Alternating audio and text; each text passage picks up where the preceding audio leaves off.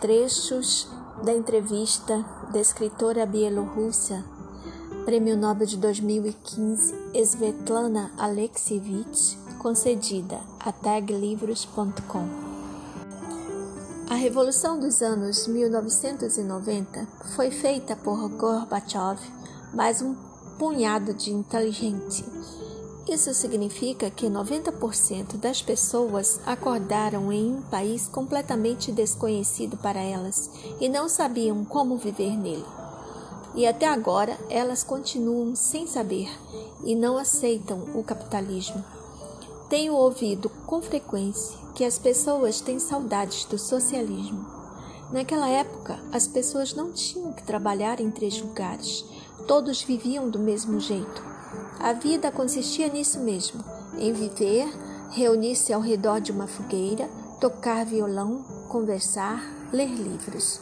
Hoje em dia é muito difícil fazer isso. Em poucas palavras, o capitalismo, mesmo em sua versão não tão impiedosa como o da Rússia atual, é um sistema muito cruel. Sim, você pode possuir alguma coisa, mas precisa trabalhar muito duro. Para nós, isso significa uma reconstrução absoluta da vida e da psicologia. Muito poucas pessoas estão preparadas para isso.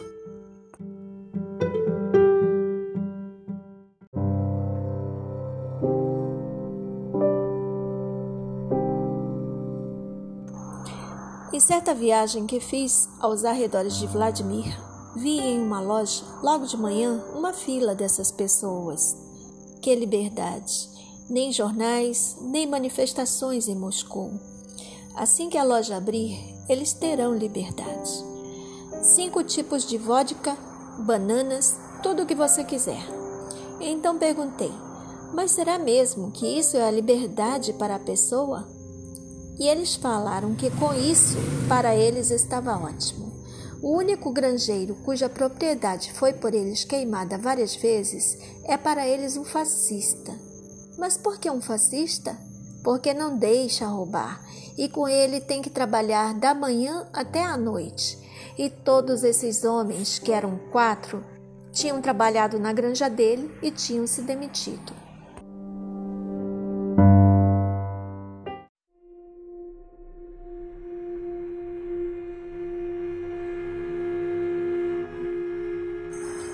Liberdade não é uma coisa que possa ser adquirida como o chocolate suíço ou como o queijo holandês.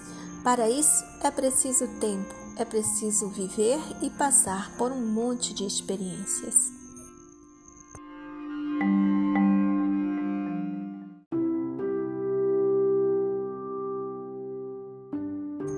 Com certeza já cresceu outra geração que tem outra visão do mundo mas, mesmo assim, não poucos jovens leem Marx e Lenin.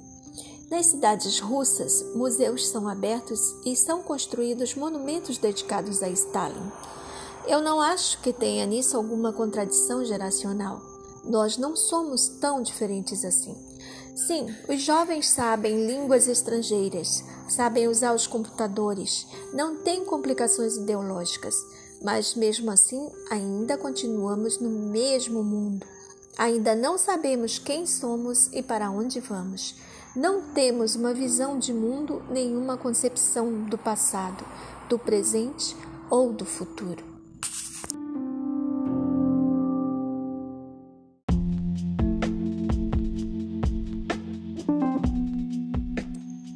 A Bielorrússia é um verdadeiro museu do passado. E na Rússia, o que acontece?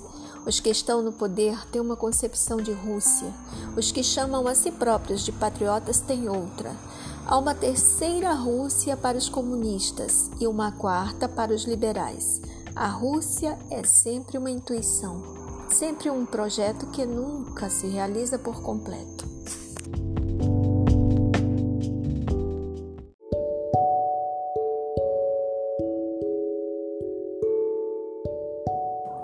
Quando começava a conversar com as pessoas, a refletir com elas sobre o passado, o tempo todo voltavam lá, para os anos 1930, para o nosso começo. No livro O Fim do Homem Soviético, há um conto em que uma jovem se lembra de como ela não queria ler Arquipélago Gulag, de Solzhenitsyn, apesar de o professor da escola os obrigar a ler. Para ela, esse era um livro grande e chato, e tudo o que estava ali escrito parecia-lhe muito alheio. De repente, em uma praça da Bielorrússia, dissolvem uma manifestação de forma violenta prendem centenas de pessoas e começam a acontecer prisões pelo país inteiro. A moça, abalada, chega a uma aldeia e vê a rapidez com que a máquina stalinista ressuscita e começa a trabalhar. As pessoas têm medo de falar e começam a fazer denúncias. Ninguém as obriga a fazer isso, elas próprias relembraram o que devem fazer é uma relembrança genética. Então a moça vai embora para a Rússia para continuar os estudos e lá começa a participar de protestos e começa a deparar com uma situação semelhante. De novo, as mesmas conversas, as mesmas traições e o mesmo trabalho dos serviços de inteligência. O arquipélago Gulag torna-se um livro de hoje.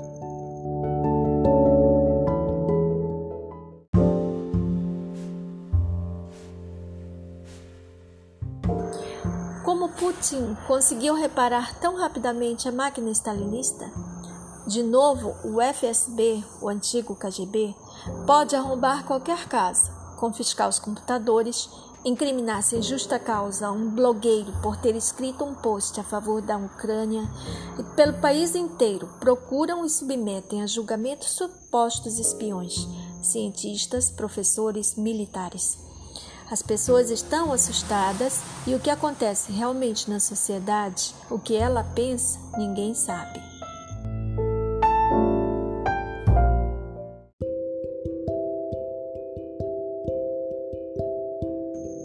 Ouso dizer que perdemos a chance que tivemos nos anos 1990.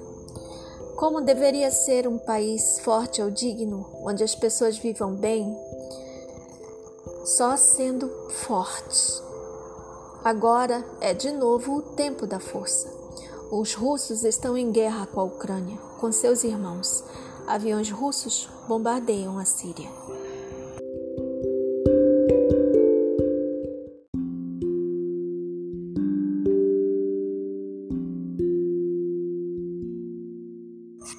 Não existe o Império Vermelho, mas o Homem Vermelho ficou. O tempo das esperanças se trocou em tempo do medo. O tempo regrediu. É o tempo second hand. Agora, eu não estou muito segura de ter escrito a história do Homem Vermelho.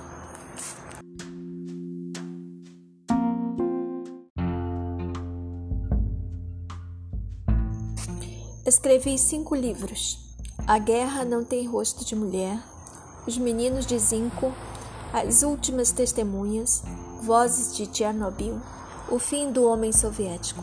Mas, na verdade, a vida inteira tenho escrito um único livro, uma enciclopédia do Homem Vermelho, da Utopia Vermelha, dessa vida que chamávamos de socialismo. A cultura russa possui a experiência única, inocente e terrível da tentativa humana de construir o paraíso na Terra que terminou com uma gigantesca vala comum. Eu pensei que era importante fazer esse trabalho porque a utopia vermelha ainda vai tentar seduzir a humanidade por muito tempo.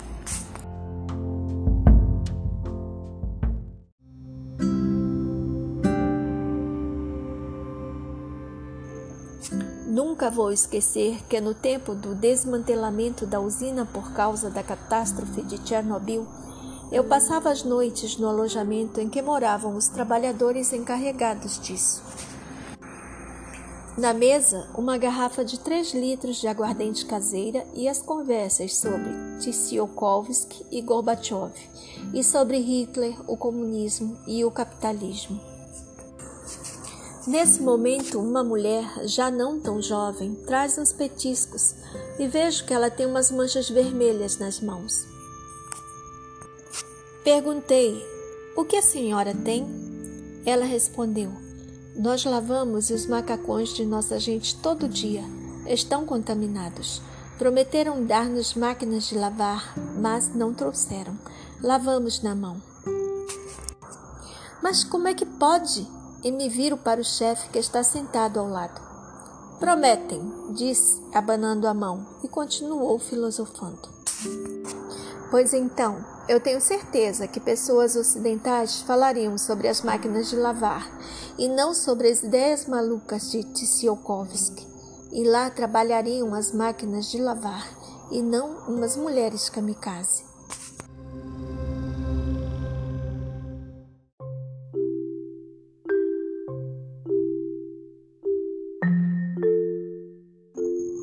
Pergunto-me o tempo todo qual é o sentido dos sofrimentos que temos suportado. Porque, no nosso caso, os sofrimentos não se transformam em liberdade? Entre nós é costume, começando por Dostoiévski, enaltecer, entre outras coisas, essa magia do sofrimento. Eu penso que os sofrimentos, pelo contrário, petrificam a alma humana e ela já não pode se desenvolver, de qualquer forma, para o desenvolvimento da pessoa, ela precisa de condições de vida felizes e normais. Nisso consiste a polêmica entre Solzhenitsyn e Shalamov. Eu, de todo modo, estou do lado de Shalamov. O campo de concentração perverte as pessoas, tanto o algoz como a vítima.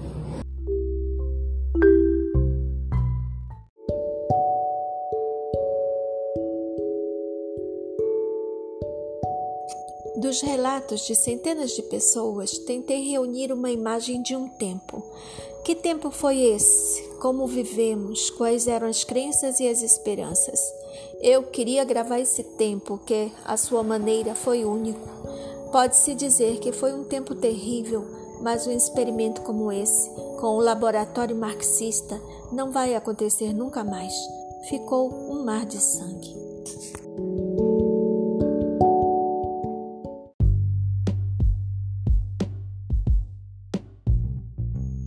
Quando foi anunciado que eu tinha sido laureada com um prêmio Nobel, os bielorrussos saíram às ruas de Minsk e se abraçaram e se beijaram.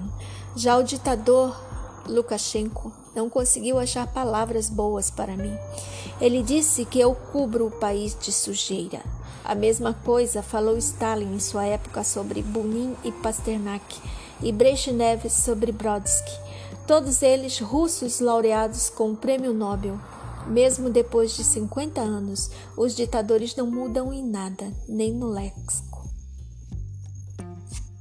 Mas eu considero que devo fazer meu trabalho tranquilamente, tentar entender meu tempo, responder às perguntas que surgem em nosso mundo, que muda tão rapidamente.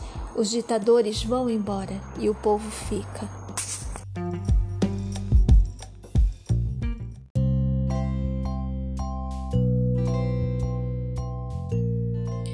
Flaubert dizia de si: Sou um homem pena. Eu sou uma pessoa ouvido. Por muito tempo procurei um gênero que respondesse à maneira como eu enxergo o mundo, à maneira como funciona meu olho, meu ouvido, e escolhi o gênero das vozes das pessoas. Eu espreito e ausculto meus livros nas ruas, atrás das janelas. Nelas, as pessoas reais contam os principais acontecimentos de seu tempo: a guerra, a queda do Império Socialista, Chernobyl, e todos eles conservam na palavra a história do país, a história comum, tanto a antiga como a mais recente, e cada um guarda a história de seu pequeno destino humano.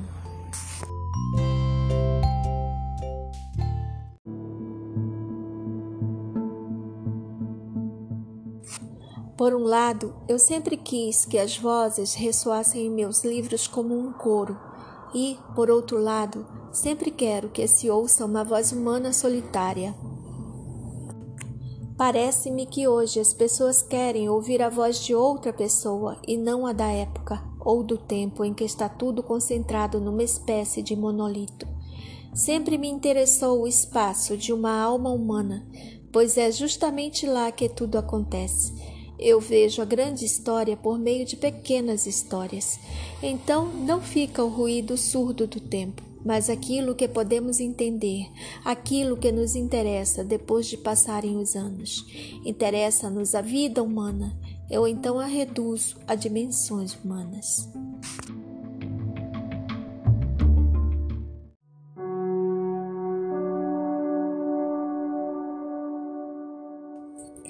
Meu ouvido está sempre junto à janela, escutando a rua.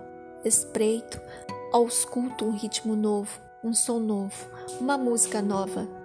A vida na rua é para lá de interessante, e de terrível, e de engraçada, e de humana, mais do que em nossos círculos em que a literatura se alimenta de literatura e a política de política.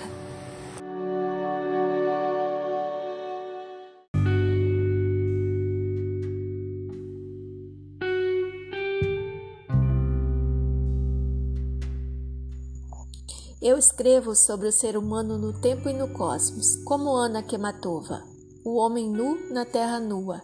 Aqui começa a literatura.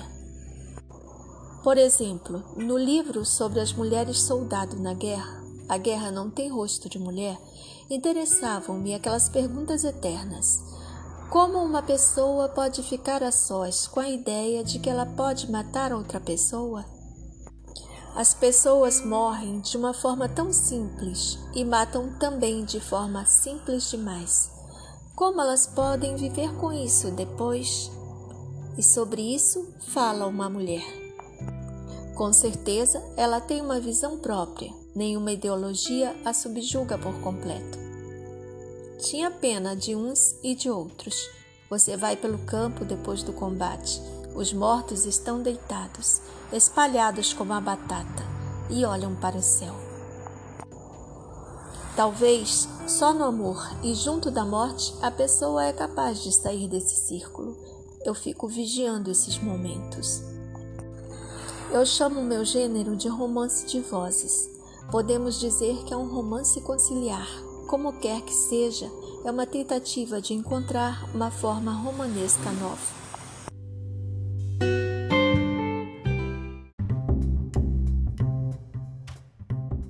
Eu venho de uma família de professores rurais. Todos foram professores até a quarta geração. Os professores de aldeia são pessoas singulares. Eles materializam o vínculo com a grande cultura nas pequenas aldeias. Eu nasci depois da Segunda Guerra, quando nas aldeias russas quase não havia homens.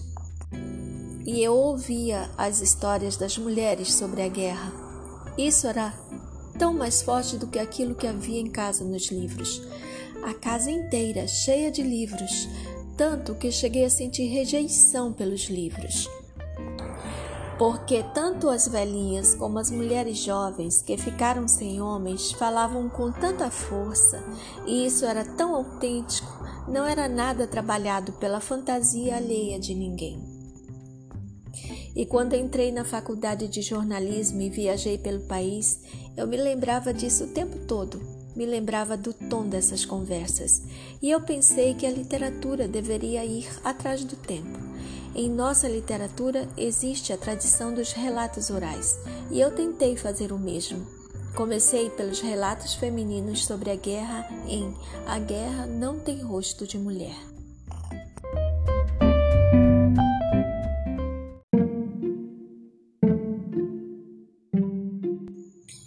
Hoje, para mim, a testemunha é a personagem principal da literatura.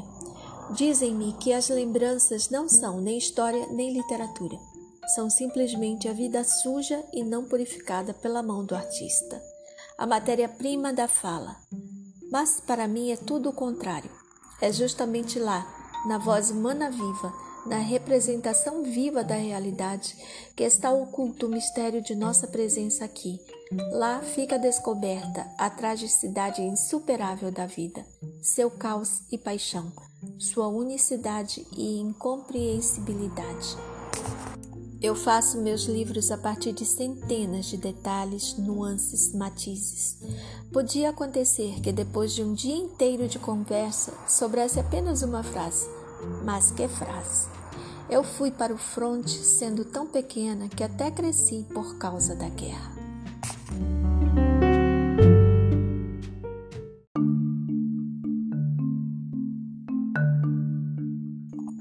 Sabe, eu frequento uma pessoa, uma pessoa como um amigo.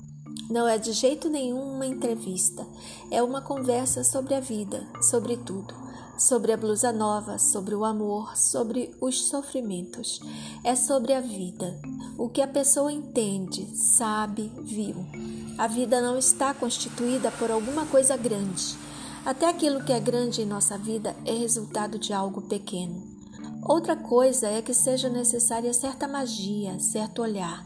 Eis o que é o mais importante para mim: não reunir material, mas reunir uma filosofia, isto é, olhar para as coisas que parecem corriqueiras de uma forma completamente nova.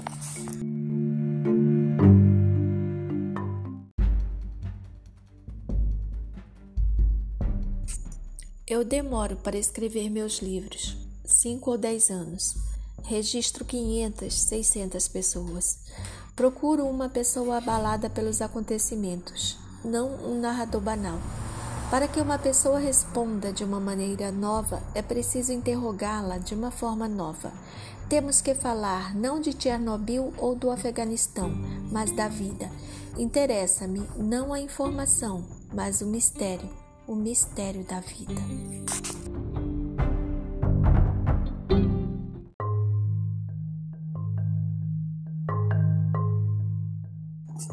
Qualquer história transparece a história da alma. As paixões humanas ficam fora da história. Minha tarefa é extraí-las da escuridão, do desaparecimento. Eu lido com uma mentira dupla, com a mentira do totalitarismo e com a mentira da história como ciência que limpa a vida até chegar aos parágrafos sem paixão das apostilas de história. Minha vontade é humanizar a história. Como eu disse, Chamo o gênero que escrevo de romance de vozes. Nunca vou me achar no direito de julgar e condenar. Eu tento entender.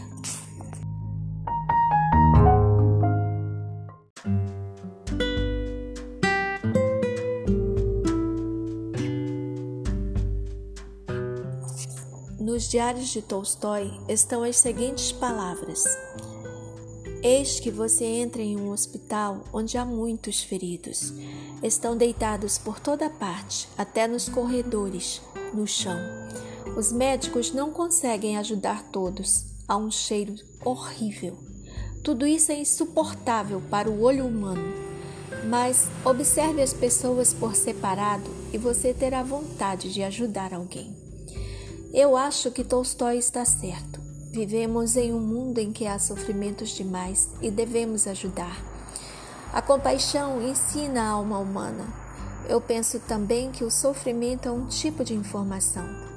Isto é, nos é transmitido um certo conhecimento acerca do homem. É o conhecimento acerca de como é difícil ser pessoa.